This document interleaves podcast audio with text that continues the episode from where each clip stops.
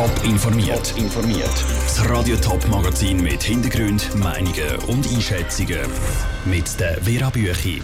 Warum Dopen auch bei Schweizer Hobbysportlern immer mehr zum Problem wird und wie die Gewerkschaften die Forderungen vom Frauenstreik in der Arbeitswelt umsetzen Das sind zwei von den Themen im Top informiert. Gewinnen um jeden Preis. Dass das auch im Hobbysport noch häufig Devisen ist, zeigt die gigantische Razzia der Polizeibehörden weltweit. Rund um den Globus haben Ermittler Dopingmittel beschlagnahmt. Über 230 Leute haben es verhaftet, mehrere Labors ausgehoben. Aufdeckt haben sie ein Netzwerk, wo Hobbyathleten mit Dopingmitteln versorgt hat. In der Schweiz hat es zwar keine Razzia gegeben, aber Dopen ist auch bei Schweizer Hobbyathleten immer häufiger. Ruth Schmenzi. Auch in der Schweiz helfen Hobbysportler für mehr Erfolg mit Doping nach. Das zeigen die Studien von der Zürcher Fachstelle zur Prävention von Suchtmittelmissbrauch. Es gebe zwar keine genauen Zahlen für die Schweiz, erklärt der Leiter Dominik Schnotz. Allerdings haben die Ergebnisse, die wir gefunden haben, in einer explorativen Studie und auch die Interviews, die wir gemacht haben mit diversen Fachpersonen und zum Teil auch mit Leuten aus der Kraftsportszene, Bodybuilder-Szene, darauf schliessen lassen, dass es doch recht verbreitet ist. Bezogen werden die verbotenen Substanzen entweder im Internet, über Bekannte oder auch in Fitnesszentren. Genau das ist auch bei der weltweiten Anti-Doping-Razzia herausgekommen. Dass Hobbysportler überhaupt Doping nennt, hätte verschiedene Gründe. Der eine Grund ist, dass sich auch wirklich das gesellschaftliche Bild vom Mann stark verändert hat. Wenn Sie den James Bond zum Beispiel anschauen aus den 60er Jahren und dann das mit dem Daniel Craig vergleichen, der ist ja massiv muskulös. Oder es gibt auch ganz viele andere Beispiele, um zu zeigen, dass heute das gängige Bild von einem Mann in den Medien sehr muskulös ist. Aber auch, dass viele Leute nicht richtig Bescheid wissen über die Gefahren vom Doping. Herz-Kreislauf-Probleme oder Leberschäden sind nur zwei Probleme. Dass weltweit so viele Hobbysportler Doping nennt, überrascht der Dominik Schnotz nicht. Wir sind der Überzeugung, dass das eigentlich ein Graubereich ist, der bis jetzt relativ in der Öffentlichkeit wenig wahrgenommen worden ist. Dass das wirklich ein breiter Sport ein wichtiges Thema ist. Auch in der Schweiz würden immer mehr Leute mit Doping ihre Leistung verbessern. Vor allem in den Fitnesszentren sind Mittel wie Anabolika hoch im Trend. Der Beitrag vom Ruth Schminzi. Die Schweiz ist von der aktuellen Anti-Doping-Ratio zwar nicht betroffen gewesen, aber die Schweizer Behörden sind beteiligt gewesen. Bei der Organisation und Lancierung der Razzia sind sie mit am Tisch geguckt. Lohn, Zeit, Respekt. Das ist das Motto vom nationalen Frauenstreik gewesen. Am 14. Juni sind in der ganzen Schweiz mehrere hunderttausend Frauen für das auf die Straße gegangen. Vor einer guten Stunde haben die Gewerkschaften gesagt, wie sie die Forderungen der Frauen jetzt umsetzen wollen. Der Pascal Schlepfer mit dem Überblick über die wichtigsten Massnahmen. Die Gewerkschaften haben die Nase voll. Das ist klar geworden, wo sie ihre Massnahmen präsentiert haben. Dass die Frauen heute immer noch weniger verdienen als die Männer, gehe gar nicht, hat Vanja Leva gesagt. Sie ist Präsidentin von der Gewerkschaft UNIA. Sie hat das als Lohnbeschiss bezeichnet. In einem ganzen Arbeitsleben summiert sich das auf weit über 300.000 Franken. Im Herbst werden die Gesamtarbeitsverträge neu verhandelt. Konkret wollen die Gewerkschaften, dass es einen Mindestlohn von 4.000 Franken Franken gibt. Der soll in all diesen Branchen gelten, wo hauptsächlich Frauen arbeiten. Heißt vor allem im Gesundheitsbereich, im Detailhandel und bei der privaten Pflege.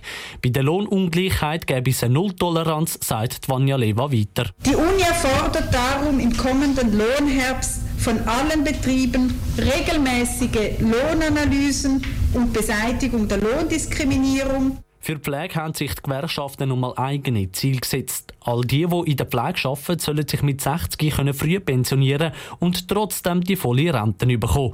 Außerdem soll die Arbeitszeit auf 35 Stunden reduziert werden. Auch beim Thema sexuelle Belästigung am Arbeitsplatz wollen die Gewerkschaften den Hebel ansetzen. So soll es neue Reglemente geben. Zusätzlich sollen gezielte Schulungen helfen, die sexuelle Belästigung am Arbeitsplatz zu bekämpfen.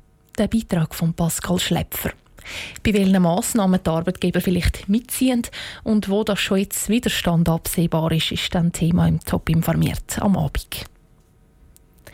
Ende Woche lockt das grösste Hip-Hop-Festival von Europa wieder tausende Fans ins Sendegebiet. Das Open Air Frauenfeld. Übermorgen geht die 24. Ausgabe los. Andrea Blatter schaut zurück auf die Geschichte vom Open Air Frauenfeld. 1987. Die erste Ausgabe. Ton unter dem Namen Out in the Green und in ein Rock-Festival mit Gästen wie Status Quo oder Jimmy Cliff.